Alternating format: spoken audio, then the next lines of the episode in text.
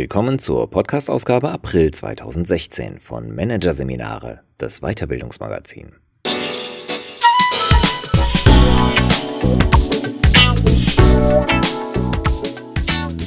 Weitere Podcasts aus der aktuellen Ausgabe behandeln die Themen Innovation durch Co-Creation, die Ideen der anderen und introvertierte Mitarbeiter führen. Auf die leise Weise. Doch zunächst Führung in der neuen Arbeitswelt. Kontrolle 4.0 von Silvia Jumperz. Er ist das erklärte Feindbild aller, die sich im Unternehmen Motivation und Innovationsfreude wünschen. Der Chef, der seine Mitarbeiter zu eng kontrolliert. In eigenverantwortlich arbeitenden Teams gibt es ihn nicht mehr. Was es aber nach wie vor gibt, ist das Bedürfnis nach Kontrolle. Nur haben die Mitarbeiter dieses jetzt selbst. Was das ändert, erfahren Sie hier. Es ist ein Kreuz mit der Kontrolle.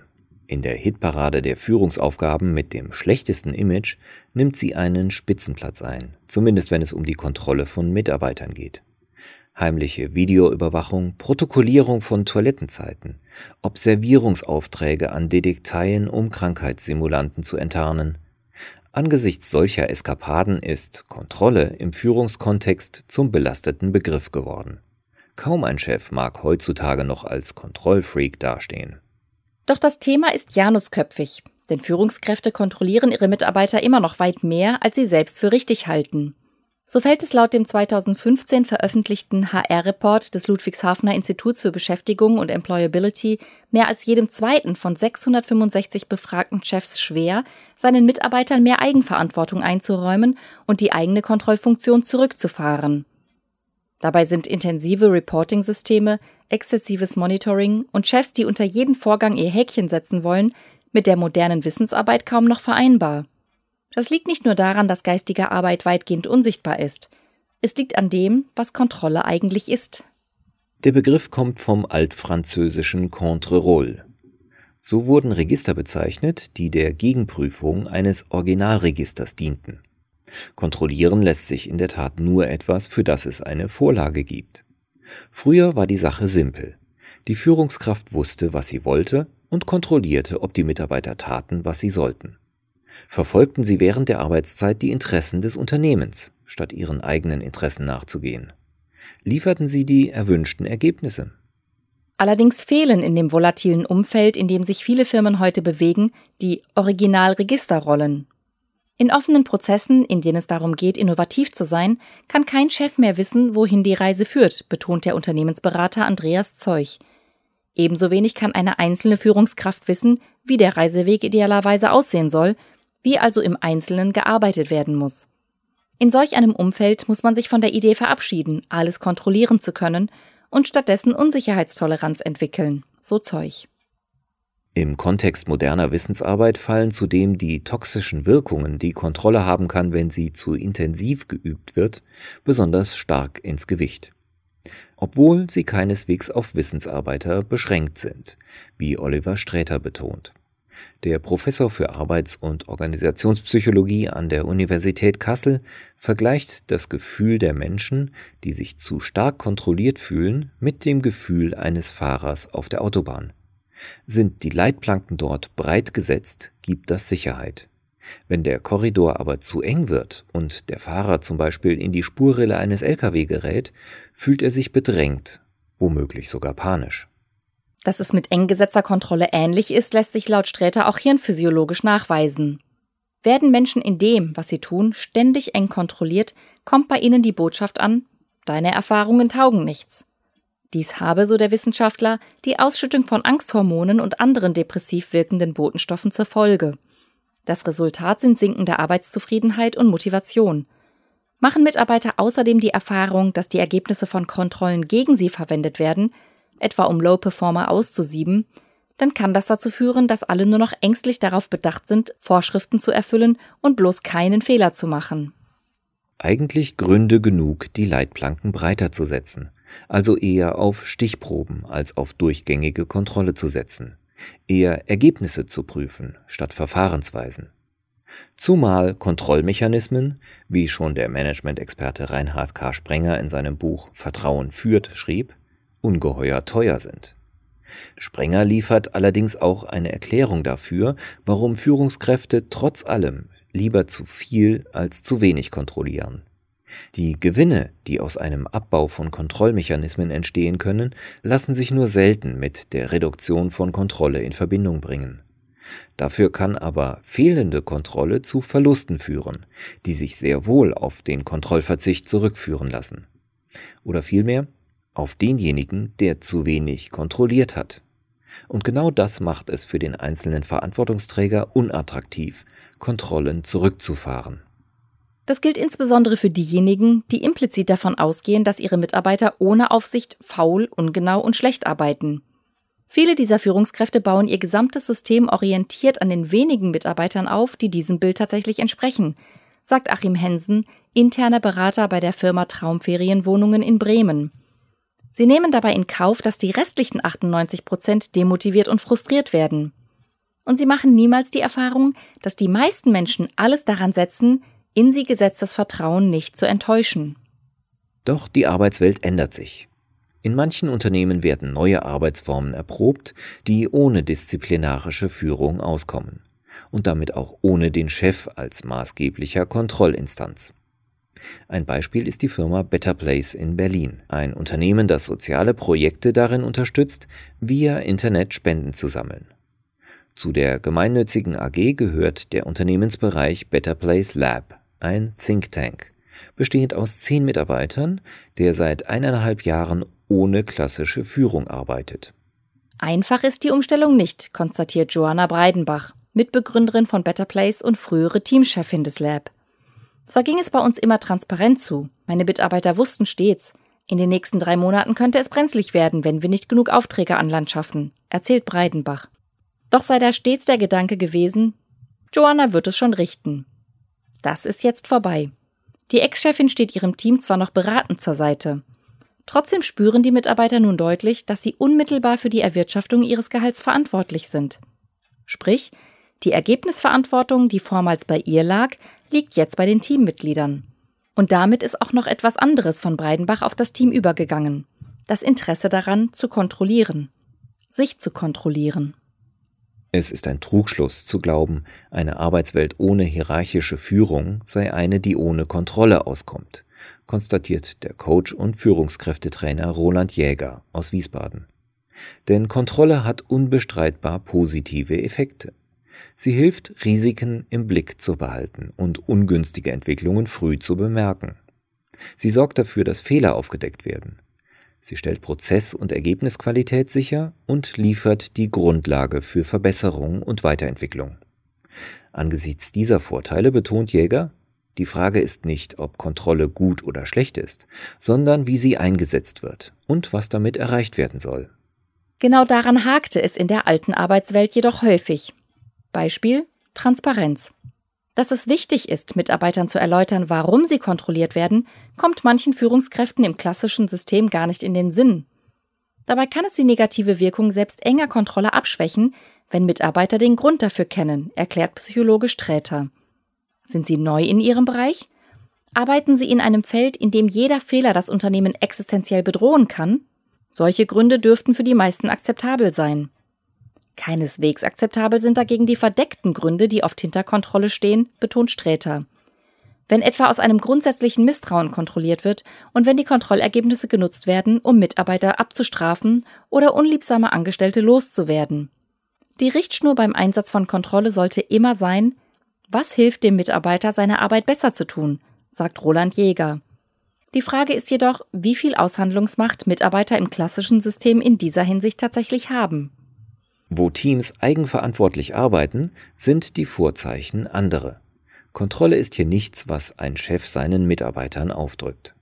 Die letzte Kontrollinstanz im modernen Arbeitskontext ist vielmehr der Kunde, erklärt Zeug. Es ist der Markt, der dem Team sagt, ob es gute Arbeit leistet oder nicht. Kontrolle wird damit für das Team zu einem Schutzmechanismus, den es dem Urteil des Marktes vorschiebt. Das Team setzt sich seine Ziele selbst, nicht das große Planziel, wie früher der Chef, aber Teilziele, die auf Basis des Marktfeedbacks immer wieder neu justiert werden. Das Team einigt sich auf Werte und Regeln.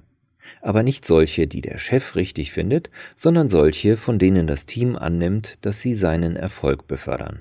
Logisch, dass dann auch eine andere Motivation als im alten hierarchischen System besteht, die Einhaltung dieser Werte, Regeln und Ziele zu kontrollieren, sagt Zeug. Welche Kontrollmechanismen sich in selbstverantwortlich arbeitenden Teams herausbilden und wie diese wirken, darüber ist allerdings bislang wenig bekannt. Das Thema ist kaum erforscht, konstatiert Antoinette Weibel, Professorin für Human Resource Management an der Hochschule St. Gallen. Hört man sich aber unter New Work Teams um, scheint es einige typische Erscheinungsformen zu geben.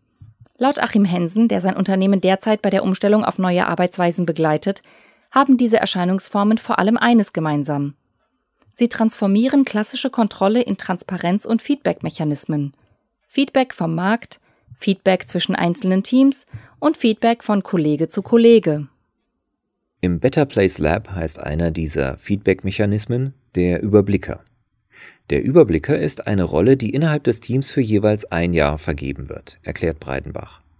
Sein Job besteht darin, darauf zu achten, dass das Team in dem Bereich, den er betreut, seine Vereinbarungen einhält.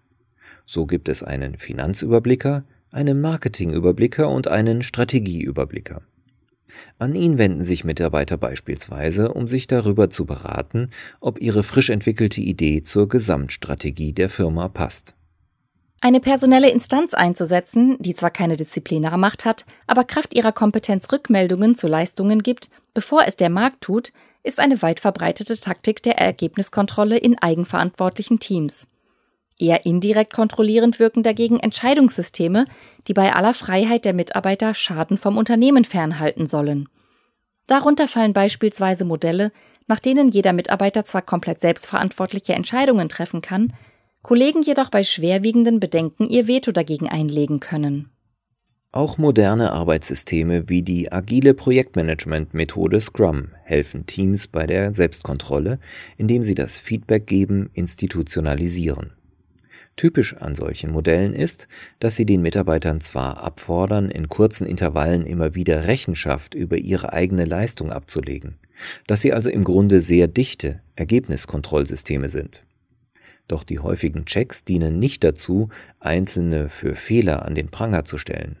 Sie sind vielmehr Teil des iterativen Prozesses, der dazu dient, gemeinsam aus Fehlern zu lernen. Genau das macht die Checks für die Mitarbeiter akzeptabel und sogar wünschenswert. Denn diese müssen sich im System eigenverantwortlicher Arbeit nicht zuletzt selbst kontrollieren. Selbstkontrolle wird neben der Teamkontrolle zu einem wesentlichen Kontrollmechanismus funktioniert aber nur mit Resonanz der Peers.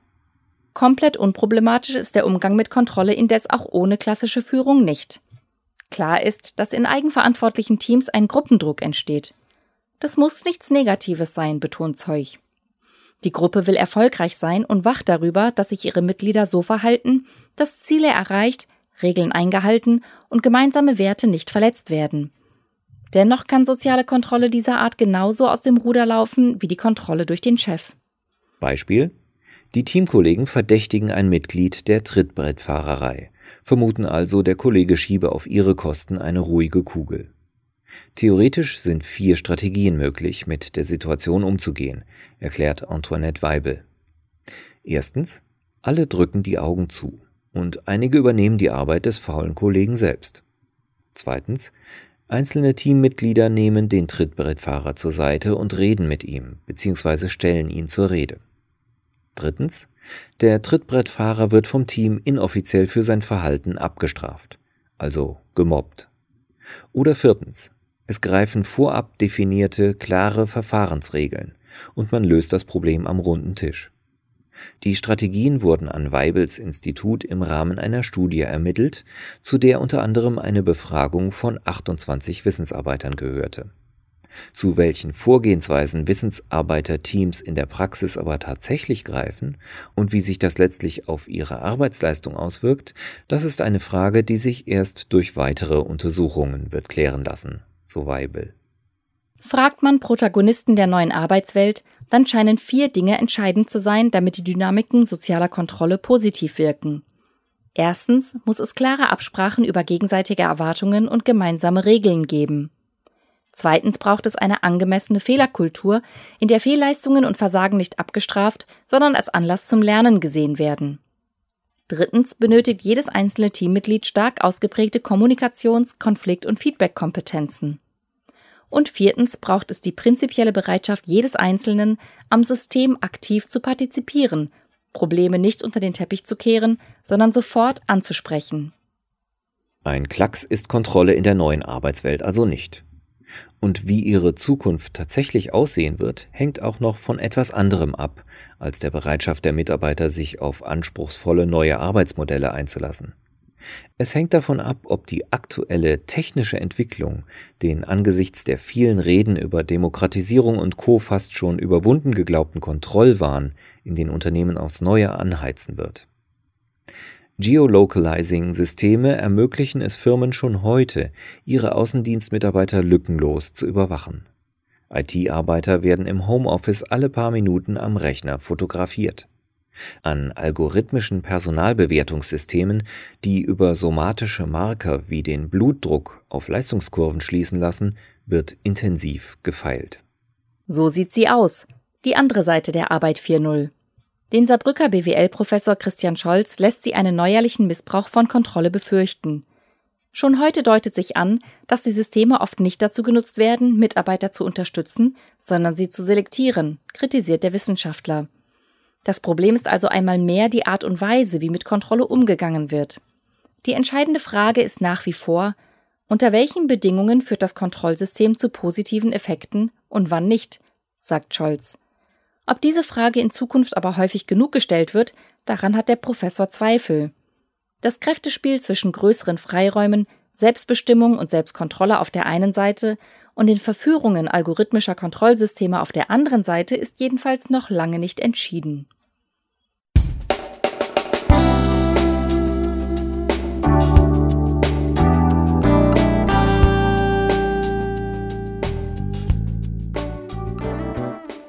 Sie hörten den Artikel Führung in der neuen Arbeitswelt. Kontrolle 4.0 von Silvia Jumpertz aus der Ausgabe April 2016 von Managerseminare, produziert von Voiceletter. Weitere Podcasts aus der aktuellen Ausgabe behandeln die Themen Innovation durch Co-Creation, die Idee der anderen und introvertierte Mitarbeiter führen, auf die leise Weise. Weitere interessante Inhalte finden Sie auf der Homepage unter managerseminare.de und im Newsblog unter managerseminare.de/blog.